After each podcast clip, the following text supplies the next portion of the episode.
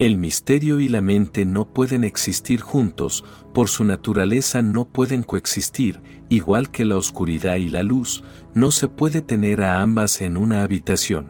Si se quiere oscuridad, habrá que apagar la luz, si se quiere luz, habrá que perder la oscuridad, solo se puede tener una de las dos, por la sencilla razón de que la presencia de la luz, es la ausencia de la oscuridad y la presencia de la oscuridad es la ausencia de luz. En realidad no son dos cosas, se trata del mismo fenómeno, presente es luz, ausente es oscuridad, por lo tanto, no se pueden tener ambas cosas, que esté presente y ausente a la vez. La mente es la presencia de lo no misterioso, lo lógico y la meditación es la presencia de lo misterioso, lo milagroso, así que sal de la mente. Bienvenidos a esta sección llamada Conocimientos del pasado. No sigamos pensando que comprendemos, no es así, nuestro saber es un modo de ignorar la verdad, abandonemos esta ignorancia y la ignorancia no se puede abandonar acumulando más conocimientos. La única forma de abandonar la ignorancia es abandonando los conocimientos que ya hemos acumulado. Los conocimientos son un obstáculo para la sabiduría, cuando se abandonan los conocimientos florece la sabiduría. Todas las palabras son mentira, la verdad es una experiencia tan profunda, que resulta inexpresable, tan grande que ninguna palabra puede contenerla. Las palabras son cosas pequeñas, tiene cierta utilidad, pero también limitaciones y la verdad no tiene limitaciones, es más grande que el firmamento. Verdad, significa toda la existencia, cuando desapareces en el todo, lo sabes, decir que lo sabes no es exacto, es más exacto decir que lo sientes o incluso más exacto, que te conviertes en ello. Cuando te has convertido en el todo, es imposible expresarlo y las verdades necesitan ser dichas, poseen la cualidad intrínseca de que tienen que ser compartidas. Por eso, las palabras solo son hipotéticas, pueden ser utilizadas, pero uno no debería creer en ellas, deberían ser utilizadas como trampolines. Al final, todas ellas son mentiras, como mucho, reflejos aproximados, pero un reflejo es una mentira, la luna en el firmamento y la luna reflejada en el lago, no son iguales, la cara en el espejo, no es tu cara en realidad, solamente es una ilusión. En el espejo no hay nada, pero los niños pequeños acaban interesándose mucho por la cara en el espejo, su propia cara. La primera vez que sientan a un niño frente a un espejo, él cree que está viendo a alguien sentado enfrente de él, intenta agarrar al niño, si no puede y por supuesto, no puede, busca detrás del espejo, quizá el niño se esconda detrás. La gente que cree en las palabras está en la misma situación, pero en cierto sentido el espejo es útil, cuando digo que el reflejo es una mentira, no estoy diciendo que no sea útil. Si lo entiendes, está diciendo algo acerca de la verdad, no la verdad en sí, pero indica un dedo señalando la luna, no es la luna, pero es inmensamente útil, pues puede señalarla. Si te obsesionas demasiado con el dedo, es cosa tuya, el dedo no tiene que ver nada, si te olvidas del dedo y si quieres ver la luna, tienes que olvidarte de él, el dedo habrá servido a su propósito. Incluso, las mentiras pueden ayudarte a alcanzar la verdad, de no ser así, los budas no hubieran hablado, no habrían existido ni la Biblia, ni el Corán, ni el Gita, ni el Dhammapada. Cuando Buda se iluminó, permaneció en silencio durante siete días, pensando, ¿qué sentido tiene decirle a la gente cosas que no pueden ser dichas y que, si las dices, acabarán siendo mal interpretadas? Además, si alguien es capaz de entender tus palabras, será capaz de encontrar la verdad por sí mismo. La historia cuenta que entonces los dioses descendieron del cielo, tocaron los pies de Buda y le rogaron que hablara, Buda contestó, ¿para qué? La gran mayoría de la gente no va a entender absolutamente nada y puede que el mínimo sea capaz de entender, pero ese mínimo capaz de entender a través de las palabras también sería capaz de descubrir la verdad. Aunque yo no dijera nada de ella, así que, ¿qué sentido tiene que lo diga? Los dioses estaban perplejos, la lógica era correcta, pero aún así debía tener algún fallo, ya que otros budas habían hablado en el pasado. Entonces se reunieron para encontrar la mejor manera de rebatir a Buda y encontraron una, afortunadamente, de lo contrario, todos nos habríamos perdido los inmensamente significativos mensajes de Buda. Regresaron y le dijeron, tienes razón, la mayoría nunca entenderá y habrá unos pocos que llegarán a la verdad, aunque no digas nada, pero sobre seguro habrá unos cuantos que estén entre esos dos grupos justo en la línea divisoria. Si hablas, les estarás ofreciendo un reto, una inspiración, si no hablas, es probable que se pierdan, habla para esos pocos que están en la línea divisoria, que sin tus palabras puede que se pierdan, y que con la ayuda de tus palabras puede que encuentren la luz. Tienes razón, todas las palabras son mentira, porque lo que experimentas no puedes ponerlo en palabras, cómo poner el amor en palabras? Y el amor es una experiencia bastante frecuente, cómo poner la belleza en palabras. ¿Hay algún poeta que lo haya conseguido? Solo los necios creen que lo han conseguido, cuanto más grande es el poeta, más consciente es de su fracaso. ¿Hay algún pintor capaz de expresar la belleza que ha experimentado? Ningún gran pintor está satisfecho nunca, un tremendo descontento lo persigue durante toda su vida, como su sombra, lo atormenta. Lo intenta una y otra vez, toda su vida es un largo fracaso, una tragedia, aunque para nosotros sus obras sean maravillosas, él sabe que ha fracasado. Para nosotros son maravillosas porque no sabemos qué es la belleza, si esas grandes obras no hubieran existido, no seríamos conscientes de muchas cosas. Se dice que si todas las pinturas del mundo desaparecieran, no seríamos capaces de ver la belleza de un atardecer, no seríamos capaces de ver la belleza de una rosa, no seríamos capaces de ver la belleza de un pájaro volando. Somos capaces de verla, porque durante siglos los pintores han estado preparando el contexto apropiado para poder verla, pero pregunta a los propios pintores, pregúntenle a Van Gogh o Rabindranath Tagore, ellos te dirían que han fracasado. Lo que habían visto había sido algo completamente distinto, estaba tan vivo, tan vibrante y la pintura está muerta, no es más que lienzo y óleo, como vas a meter una puesta de sol en un lienzo. La vida sería estática y el atardecer, la puesta de sol real, es dinámica, está en movimiento, está cambiando momento a momento nuestras pinturas no serán más que un fenómeno enmarcado y la puesta de sol no lo está. ¿Cómo puedes entonar una canción que sea capaz de relatar tus experiencias de amor? Es imposible, todas las palabras son inadecuadas, así que, para empezar, cuando intentas expresar tu experiencia, se pierde el 90%, y cuando alguien lo escucha, el 10% que queda, es distorsionado. Así que, si a la otra persona le llega un 1%, es más de lo que puedes pedir. Cuando te digo algo, sé muy bien lo mucho que se ha perdido, cuando lo veo en tus ojos, de nuevo sé, que lo que quedaba de mis palabras ha sido distorsionado por tu mente. Tu mente solo está vigilante, para admitir solo aquello que le venga bien, lo que va en su contra no lo admite, no lo oye en absoluto, nada más oye aquello que sea un reflejo de su propio pasado. Puedes leer algo que no está escrito, puedes oír algo que no se ha dicho, puedes ver algo que no existe en ninguna parte, excepto en tu imaginación, entonces las palabras se alejan más y más de la verdad. Las palabras son mentira, mentira en el sentido de que son incapaces de transferir lo real, lo existencial, eso muere en la propia transmisión pero no hay nada malo en ellas, son útiles en el mundo ordinario, cuando vas hacia el interior, estás yendo hacia lo extraordinario, si estás alerta, pueden ser utilizadas y pueden serlo provechosamente, sí, las mentiras pueden transformarse en trampolines hacia la verdad. Las palabras han de ser entendidas, han de ser entendidas de acuerdo a la persona que las ha dicho, no deberías meter tu propia interpretación, deberías mantener tu mente un poco al margen.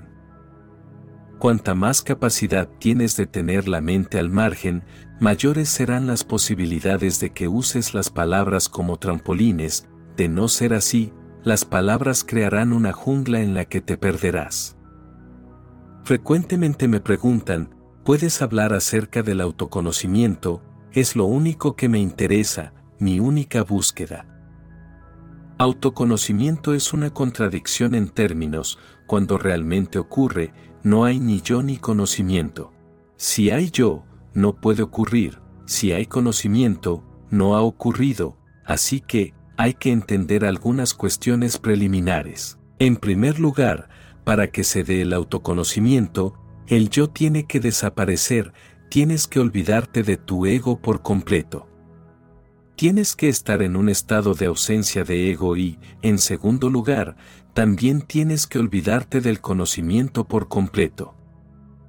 Si estás anhelando saber continuamente, el propio anhelo, te lo impedirá, la existencia se revela a sí misma a los que no anhelan nada, a los que no desean nada, ni siquiera conocer a Dios. Los misterios solo se revelan a aquellos que simplemente esperan, que no demandan, los que esperan con los ojos abiertos, con el corazón abierto, pero no demandan. Tu demanda es básicamente del ámbito del ego, ¿por qué quieres saber? Porque el conocimiento proporciona poder, intenta comprenderlo, el conocimiento es poder, cuanto más sabes mayor es tu poder, al ego siempre le interesa adquirir conocimientos.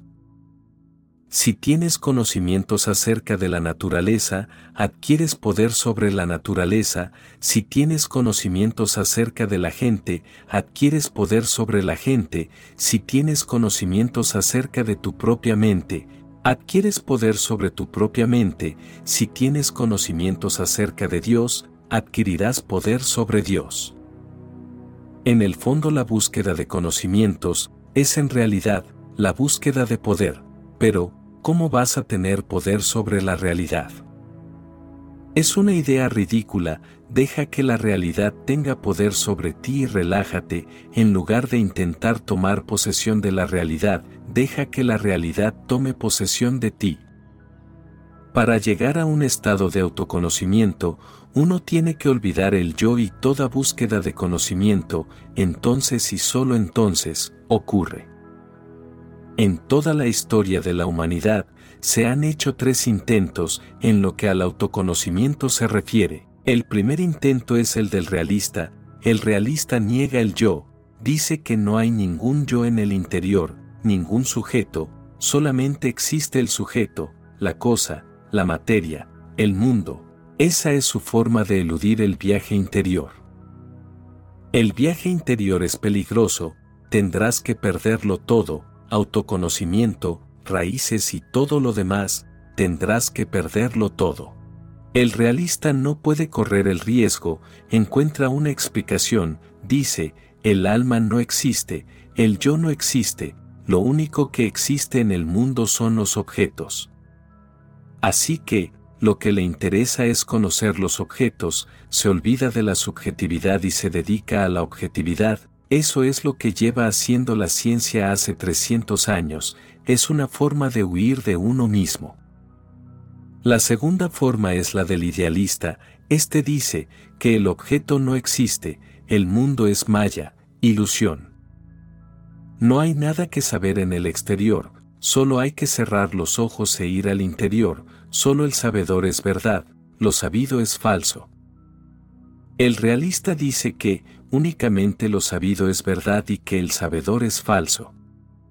El idealista dice que nada más el sabedor es verdad y que lo sabido es falso. Pero fíjate en lo absurdo que es, porque, ¿cómo va a existir el sabedor sin lo sabido? ¿Y cómo va a existir lo sabido sin el sabedor? Así que el idealista y el realista solo están escogiendo la mitad de la realidad, les da miedo la otra mitad. Al realista le da miedo explorar el interior, porque eso significa entrar al vacío, al vacío absoluto. Es caer en un pozo sin fondo, en un abismo impredecible, uno no sabe a dónde aterrizará, si es que hay algún aterrizaje. Al realista le da miedo el sabedor, así que lo niega, dice que no existe, por miedo. Lo único que me concierne es lo conocido, el objeto, y al idealista le da miedo el objeto, el mundo, los encantamientos del mundo, la magia del mundo. Le da miedo perderse en los deseos y las pasiones, le da miedo involucrarse en las cosas, dinero, poder, prestigio, le da tanto miedo que dice, todo es sueño, el mundo del exterior no es real. El mundo real está en el interior, ambos tienen razón a medias y recuerda, una media verdad, es mucho peor que una mentira total. La mentira total al menos tiene una cualidad, la cualidad de ser total, la cualidad de la totalidad y lo bueno de una mentira total es que, no puede engañarte durante mucho tiempo, porque es tan falsa que incluso una persona no muy despierta acabaría dándose cuenta de que es una mentira, pero la media verdad es peligrosa, porque hasta una persona inteligente puede perderse en ella. Luego, está la tercera vía, la del místico, él acepta y rechaza ambas cosas, esa es mi forma, aceptar ambas cosas. Él dice, en un plano existen ambos, el sabedor y lo sabido, el sujeto y el objeto, lo interno y lo externo, pero en otro plano, ambos desaparecen y solo queda uno que, no es ni lo sabido ni el sabedor. El enfoque del místico es total y me gustaría que entendieras el enfoque del místico lo más profundamente posible. En un nivel, ambos son correctos, cuando estás soñando, el sueño es real y el soñador es real, cuando te despiertas por la mañana, ya no es real, entonces el soñador ha desaparecido, el soñar ha desaparecido. Ambos han desaparecido, ahora estás despierto, ahora estás existiendo en un nivel de conciencia completamente distinto. El mundo es real, el ego es real, cuando uno es ignorante, inconsciente, cuando uno se vuelve consciente, cuando sucede la budeidad, no hay ni mundo ni ego alguno. Ambos han desaparecido, pero que ambos hayan desaparecido no significa que no quede nada, ambos han desaparecido el uno en el otro, ahora solo queda uno, no quedan dos, el sabedor y lo sabido se han convertido en uno. Esa unidad es el verdadero significado del autoconocimiento, pero la palabra no es correcta, ninguna palabra puede ser correcta para esas experiencias tan grandes que sobrepasan la dualidad. Ninguna palabra puede ser correcta. El hombre intenta llevar la dicotomía inherente al autoconocimiento de dos maneras. Una es, confinando el saber a los objetos del mundo, del no yo, de esta forma se escapa del autoconocimiento, y los que quieren escapar del autoconocimiento, lo consideran introvertido, asocial, anormal, incluso pervertido. Lo consideran una especie de placer solitario intelectual, mirarse al ombligo, a los que lo hacen, los llaman soñadores, poetas, místicos, de algún modo extraviados de la realidad. La gente se interesa por las investigaciones científicas, ¿por qué?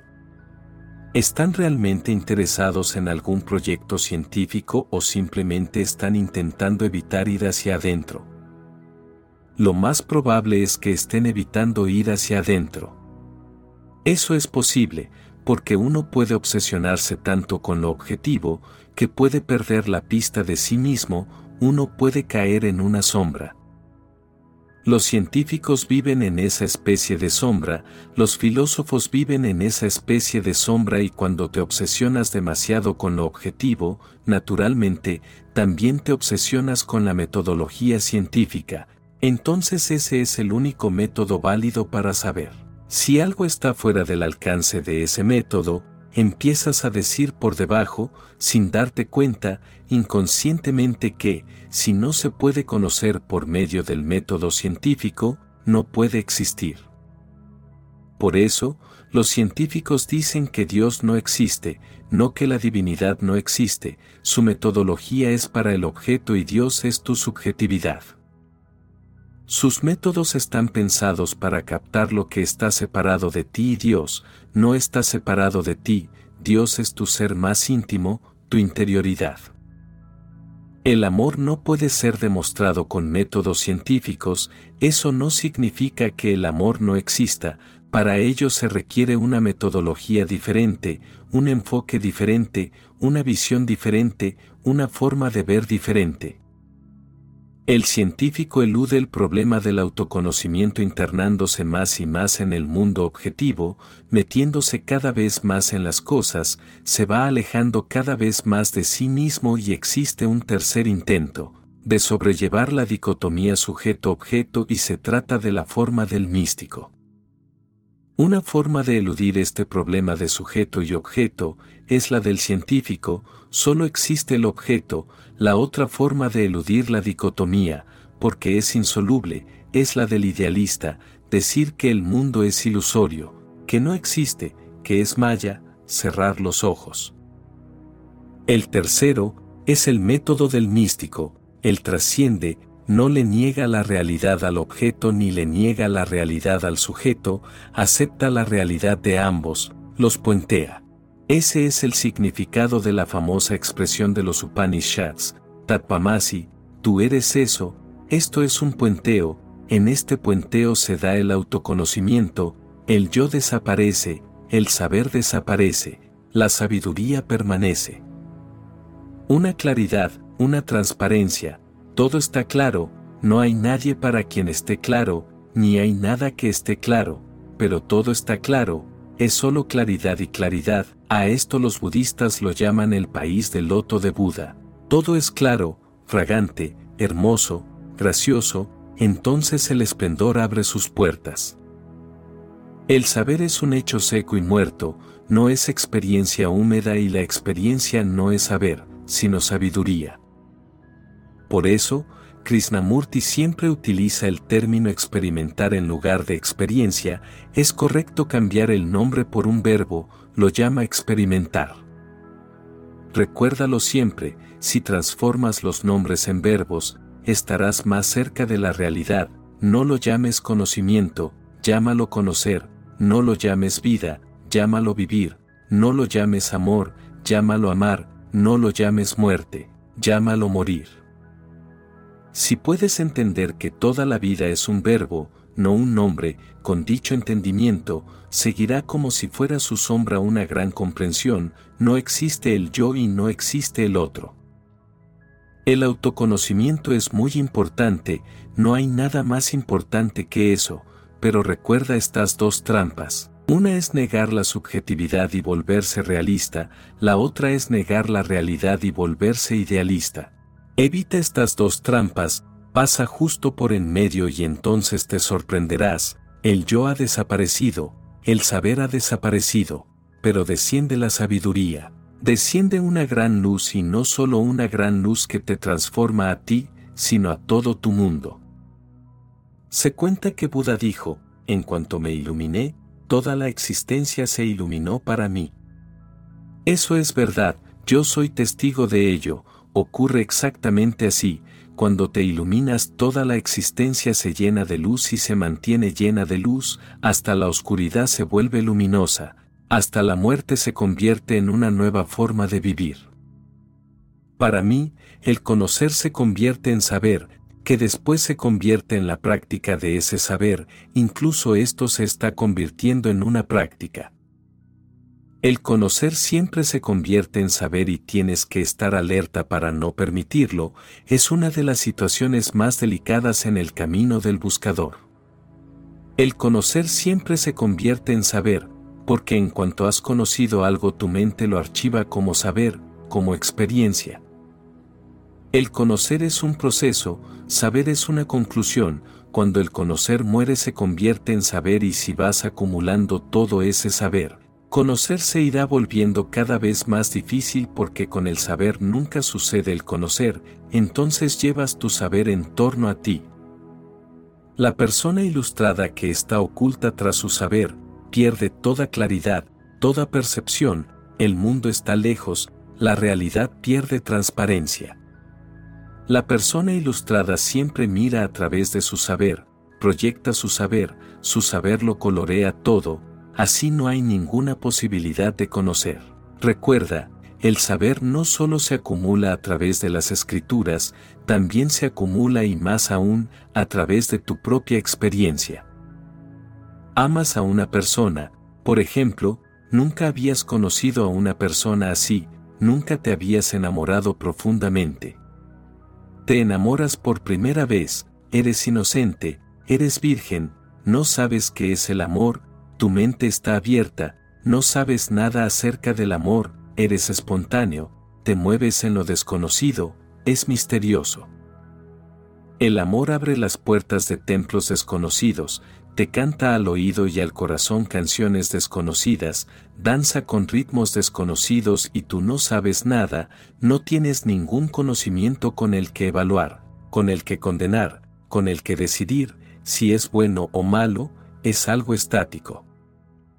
Eres atrapado por la inefable experiencia del amor, vives momentos de gracia, pero poco a poco, vas adquiriendo saber, ahora ya sabes lo que es el amor, ahora sabes lo que es la mujer o el hombre, ahora conoces su geografía, la topografía del amor, has aprendido.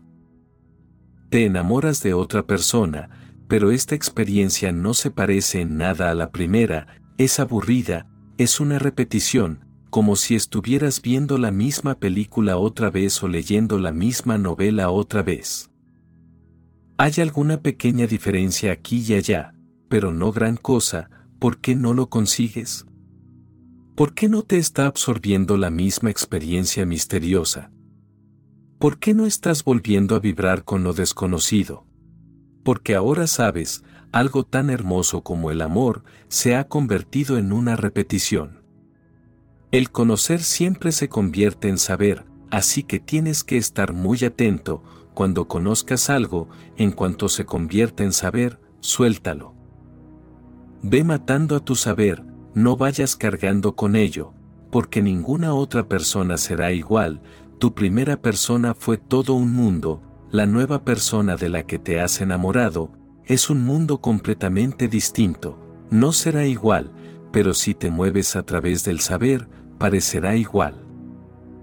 Suelta el saber, vuelve a ser inocente, vuelve a moverte en lo desconocido, porque no hay dos personas iguales, cada persona es tan única, que nunca ha habido ni volverá a haber otra igual. Si empiezas a aprenderlo de nuevo, desde cero, te llenarás de asombro y habrás aprendido una gran lección, no dejar que ningún saber se acomode nunca. Todo conocer se convierte en saber, en cuanto se convierte en saber, déjalo, es como el polvo que se acumula en el espejo, tienes que limpiarlo cada día. En el espejo de tu mente se acumula el polvo, el polvo de la experiencia se convierte en saber, manténlo limpio. Por eso, la meditación es necesaria cada día, la meditación no es otra cosa que limpiar el polvo de tu mente. Límpialo continuamente, puedes limpiarlo cada momento de tu vida y entonces no es necesario sentarse para hacer meditación. Mantente atento, para que el conocimiento no se acumule, recuerda que tienes que permanecer como un niño, lleno de asombro, lleno de fascinación. Cada rincón es misterioso y no sabes qué es, no puedes descifrarlo, ¿qué es esta vida? Hechizado, vas en una y otra dirección, ¿has observado a algún niño corriendo por la playa?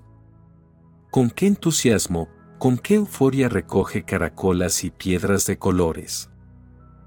¿Has observado a algún niño corriendo detrás de una mariposa por el jardín?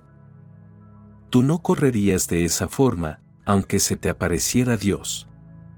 No correrías de esa forma, no estarías tan estasiado aunque se te apareciera Dios, te moverías como adulto, no te apresurarías, no serías tan salvaje, mantendrías las formas, te mostrarías maduro, pues ya no eres un niño y Jesús dice, solo aquellos que sean como niños, entrarán en el reino de Dios. Solo aquellos que sean como niños, solamente aquellos que aún sean capaces de asombrarse y recordar, el asombro es el mayor tesoro de la vida. Cuando se pierde el asombro, se pierde la vida, entonces no vives, te arrastras, y el saber, mata el asombro, ese es uno de los problemas más difíciles que está afrontando la mente moderna, porque el saber se ha ido acumulando día a día. La mente moderna está cargada de saber, por eso ha desaparecido la religión, porque la religión solo puede existir con asombro, con ojos llenos de asombro, ojos que no saben, pero dispuestos a mirar en cualquier dirección, para ver lo que hay, ojos inocentes, corazones vírgenes, así que no te olvides de mantenerte capaz de asombrarte como un niño. La ciencia nace de la duda, la religión nace del asombro, entre ambas cosas está la filosofía, que todavía no se ha decidido, sigue indecisa entre la duda y el asombro. El filósofo unas veces duda y otras veces se asombra, está en medio, si duda demasiado acabará convirtiéndose en científico, si se asombra demasiado acabará convirtiéndose en religioso.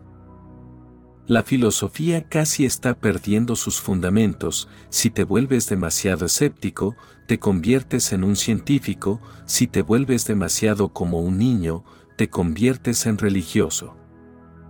La ciencia existe con duda, la religión existe con asombro, si quieres ser religioso, genera más asombro, encuentra más asombro.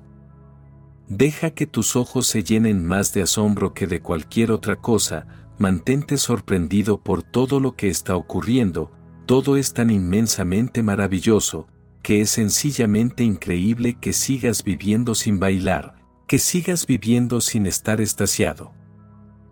No debes estar viendo lo que está sucediendo a tu alrededor, simplemente ser, es hondamente milagroso, simplemente respirar, es hondamente milagroso.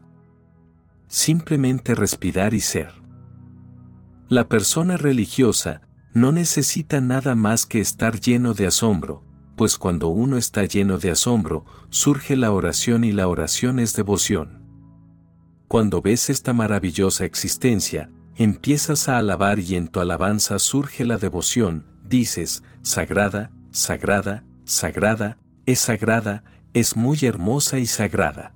Así que, el que se ha hecho esta pregunta, ha planteado una cuestión muy pertinente, tú me has vuelto a recordar que, para mí, el conocer se convierte en saber, se convierte en la práctica de este saber.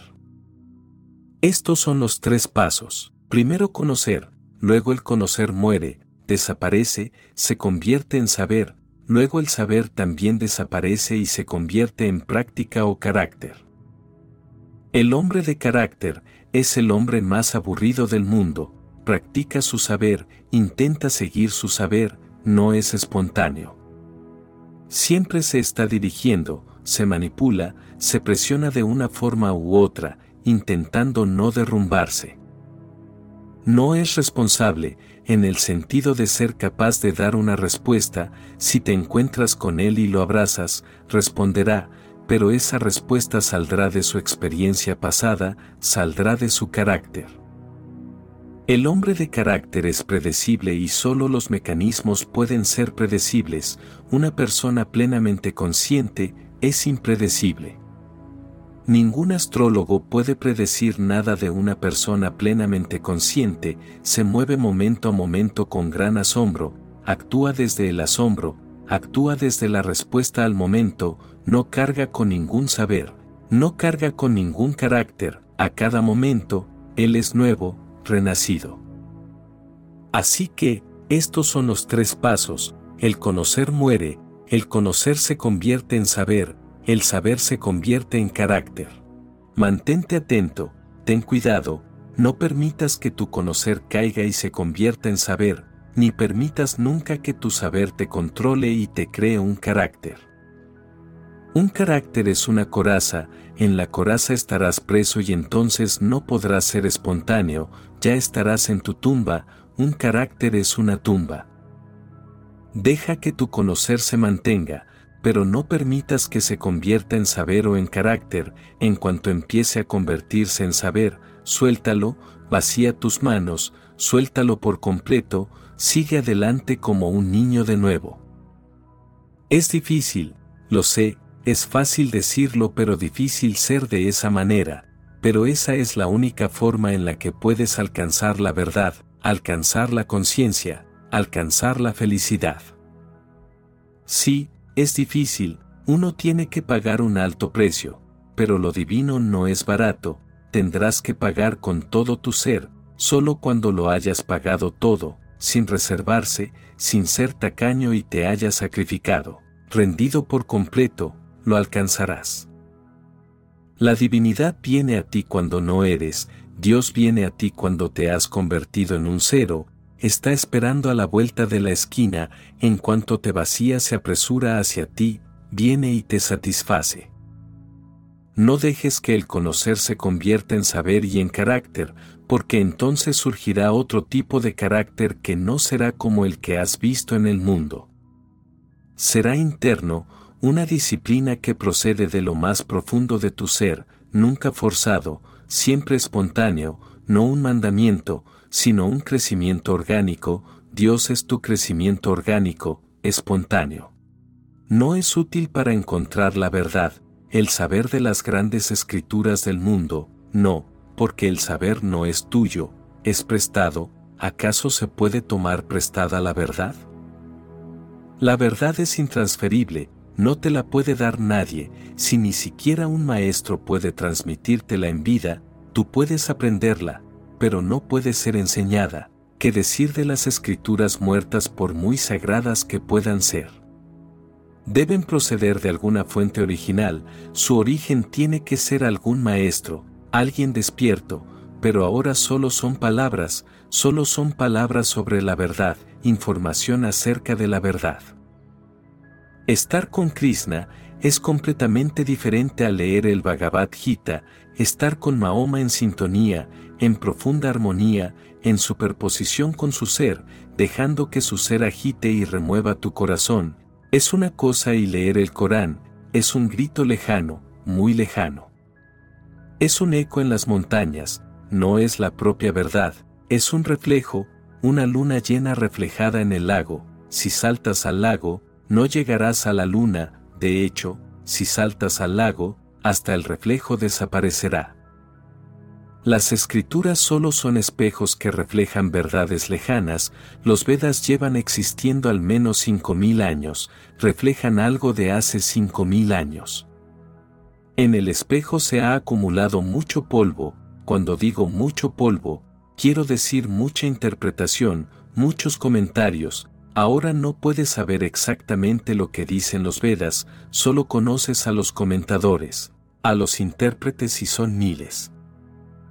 Hay un grueso muro de comentarios que es imposible dejar al margen, solamente sabrás acerca de la verdad y no solo eso, lo que sabrás serán comentarios e interpretaciones de personas que no han experimentado en absoluto.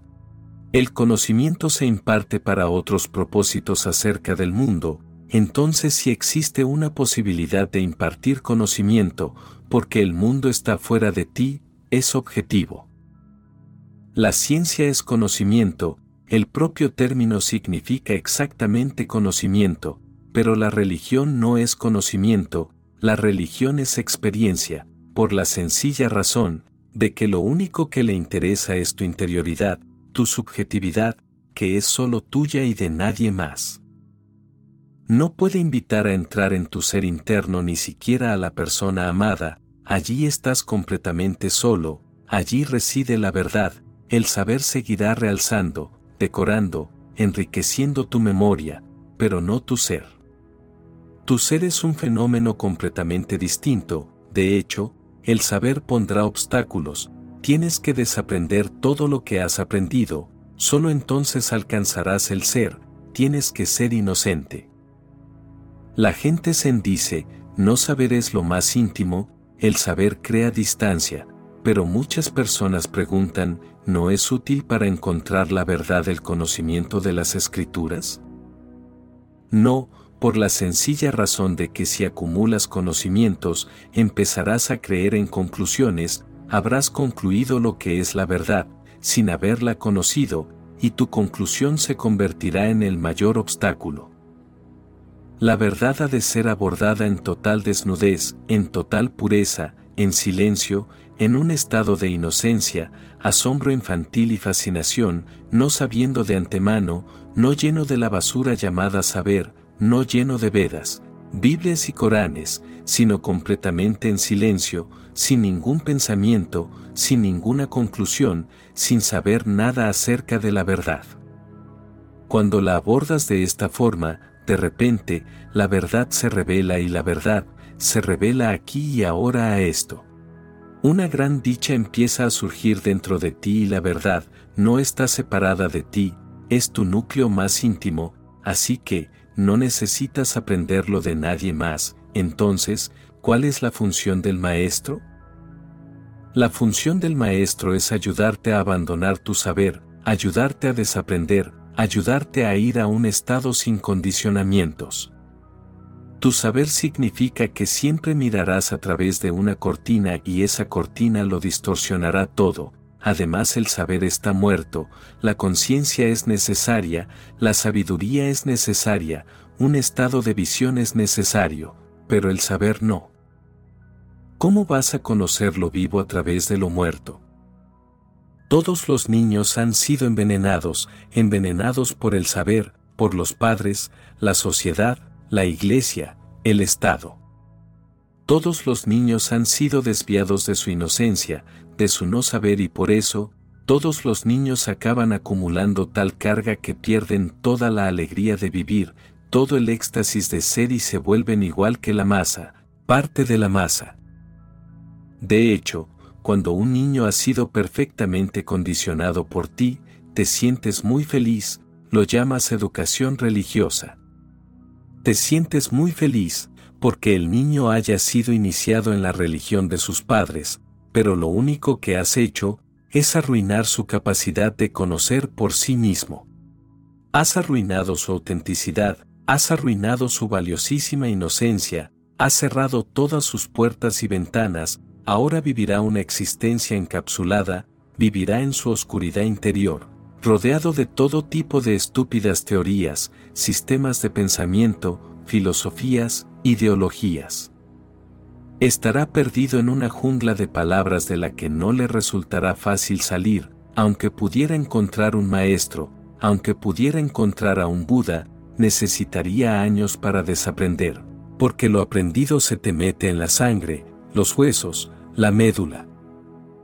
Atentar contra tu propio saber puede parecer un atentado contra ti mismo, contra tu tradición, contra tu país, contra tu religión. Parece que fueras un traidor, que estuvieras cometiendo una traición, cuando en realidad ha sido tu sociedad la que te ha traicionado a ti, la que ha contaminado tu alma. Hasta ahora todas las sociedades se han dedicado a hacer eso y todas ellas han tenido mucho éxito haciéndolo, por eso es tan difícil encontrar un Buda. Es demasiado difícil superar las trampas que la sociedad le pone al niño por todas partes y el niño es tan inconsciente que se le puede condicionar muy fácilmente, hipnotizar, y eso es lo que se hace en los templos en las iglesias, en las escuelas, los institutos y las universidades. Todas ellas son instituciones al servicio del pasado, no al servicio del futuro, su función es perpetuar el pasado, el pasado muerto. Mi propósito aquí es justo lo opuesto, no estoy aquí para perpetuar el pasado, por eso estoy en contra de todo saber. Estoy totalmente a favor de aprender, pero aprender significa inocencia, aprender significa apertura, aprender significa receptividad, aprender significa un enfoque de la realidad no egoísta, aprender significa, no sé y estoy dispuesto a saber. Saber significa, ya sé, el saber es la mayor decepción que la sociedad provoca en las mentes de las personas. Mi función es servir al futuro, no al pasado, el pasado ya no existe, pero el futuro está llegando a cada momento. Quiero que se vuelvan inocentes, visionarios, sabedores, no ilustrados, alertas, conscientes, sin aferrarse inconscientemente a conclusiones. Según una teoría muy reciente de física astronómica, cada átomo que hay en el cuerpo o que construye las cosas materiales que nos rodean, procede de un círculo cósmico que debe atravesar al menos dos veces. No obstante, este hecho no me ayuda a sentirme parte del cosmos, como científico, tengo alguna posibilidad de experimentar el misterio. La ciencia es una desmitificación de la existencia, por eso resulta absolutamente imposible sentir cualquier sensación de misterio a través de la ciencia, el propio método de la ciencia lo impide, es como un ciego intentando ver por los oídos, o un sordo intentando escuchar música con los ojos, el propio método se convierte en el obstáculo.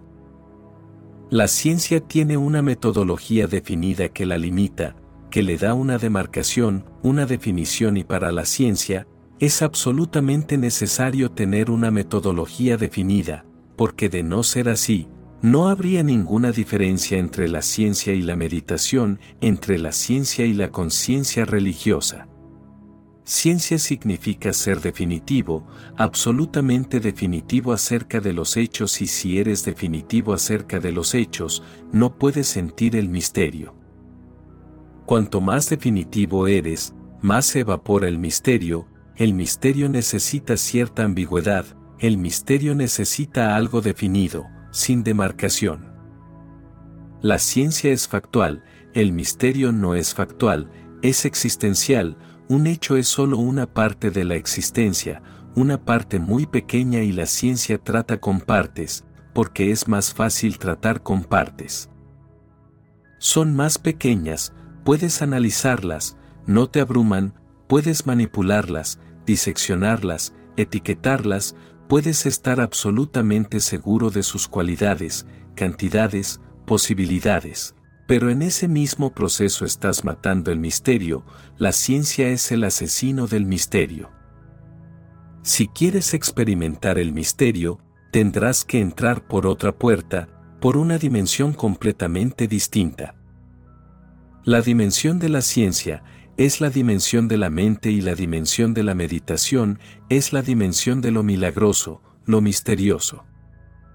La meditación lo hace todo indefinido, la meditación te lleva a lo desconocido, a lo inexplorado, la meditación te lleva lentamente a una disolución en la que el observador y lo observado se convierten en uno. En la ciencia eso no es posible, en la ciencia el observador tiene que ser el observador y no lo observado, no tiene que ser lo observado y siempre hay que obtener una clara línea divisoria. No debes olvidarte de ti mismo ni por un momento, no debes interesarte, disolverte, abrumarte, apasionarte o amar los objetos de tu investigación, ni por un momento. Tienes que mantenerte distanciado, muy frío, frío absolutamente indiferente y la indiferencia mata al misterio. Hay un puente que conecta al mundo de la meditación y la mente, ese puente se llama corazón, el corazón está justo en medio de los dos. De ahí, que el poeta viva en un paraje crepuscular, él puede tener algo de científico y algo de místico, pero eso es también la causa de la ansiedad del poeta, porque vive en dos dimensiones diametralmente opuestas entre sí. De ahí, que los poetas tengan cierta tendencia a la locura, al suicidio, tienen fama de estar un poquito locos, de ser estrafalarios. Siempre hay algo extraño en ellos, por la sencilla razón de que no están asentados en ninguna parte, ni están en el mundo de los hechos, ni están en el mundo de lo existencial, están en un limbo. El poeta puede llegar a saborear el misterio, aunque en raras ocasiones viene y va, el místico vive ahí, el poeta solo salta de vez en cuando, y siente la dicha de saltar desafiando la gravedad, pero en un minuto o menos está de vuelta, vencido por la fuerza de gravedad. La poesía es una especie de esperanza, de vez en cuando estás en el cielo, durante un momento sientes como si tuvieras alas, pero solamente por un momento. De ahí viene la desesperación del poeta, porque cae una y otra vez de sus cimas. Tiene pocos atisbos, incluso los más grandes poetas, solo han sido capaces de tener pocos atisbos del más allá, pero el místico vive en el mundo del misterio, su enfoque es absolutamente trascendental para la ciencia. Él no está ni en la mente ni en el corazón, está en el más allá, ha trascendido ambos. Si realmente quieres la experiencia de lo misterioso, tendrás que abrir una nueva puerta en tu ser, no estoy diciendo que dejes de ser científico, simplemente estoy diciendo que la ciencia, puede quedarse como una actividad periférica para ti. En el laboratorio sé un científico, pero cuando salgas del laboratorio, olvídate por completo de la ciencia, entonces escucha a los pájaros, pero no de una forma científica, mira a las flores, pero no de una forma científica, porque cuando miras a una rosa de forma científica, estás mirando a un tipo de cosa totalmente distinto, no es la misma rosa que experimenta un poeta. La experiencia no depende del objeto, la experiencia depende del experimentador en la cualidad de experimentar. Cuando el científico mira a la rosa, piensa en los colores, la química, la física, los átomos, los electrones, los neutrones y mil cosas más, menos en la belleza, la belleza no entra en su visión que, es precisamente lo que es la rosa. Para el poeta, para el pintor, la rosa es una experiencia completamente distinta, la rosa es una manifestación de lo desconocido, de lo trascendental, del secreto de la propia vida. Representa algo de lo divino, trae a la existencia algo del firmamento, algo de las remotas estrellas. Crece en la tierra, está arraigada a la tierra, pero no forma parte de la tierra, contiene mucho más que eso, no es la suma total de sus partes constituyentes. El científico solo llega a conocerla como la suma total de las partes que la constituyen, eso es todo, pero el poeta siente algo más. En cuanto diseccionas una rosa, la belleza desaparece, la rosa solo era una oportunidad para que la belleza descendiera, una receptividad de la tierra al cielo, una receptividad de lo burdo a lo sutil. El poeta siente eso, pero es un sentimiento, no un pensamiento, así que cuando salgas de tu laboratorio, olvídate por completo de los átomos, del cosmos, en lugar de eso, empieza a ver con una mirada renovada, con una visión diferente, la visión de un niño, la visión de un poeta, la visión de un amante. Cuando mires a la persona que amas, nunca pienses en términos de biología, si lo haces, te estarás equivocando totalmente, ella no es biología, ella tiene un ser mucho más grande de lo que pueda contener cualquier biología. Cuando beses a tu ser amado, no pienses en términos de lo que se está transfiriendo químicamente de labios a labios, te parecería asqueroso, no verías ninguna poesía, no entenderías de qué hablaban todos esos poetas. Solo es un intercambio de bacterias, gérmenes, millones de gérmenes y además peligroso, puede ser una cuestión de vida o muerte, ten cuidado. Cuando estés haciendo el amor, no pienses en términos de hormonas, no hagas esa tontería o todo el acto amoroso se convertirá en un simple fenómeno mecánico. Estarás ahí y, sin embargo, no estarás, solo serás un observador, no un participante y el gran secreto del poeta es la participación.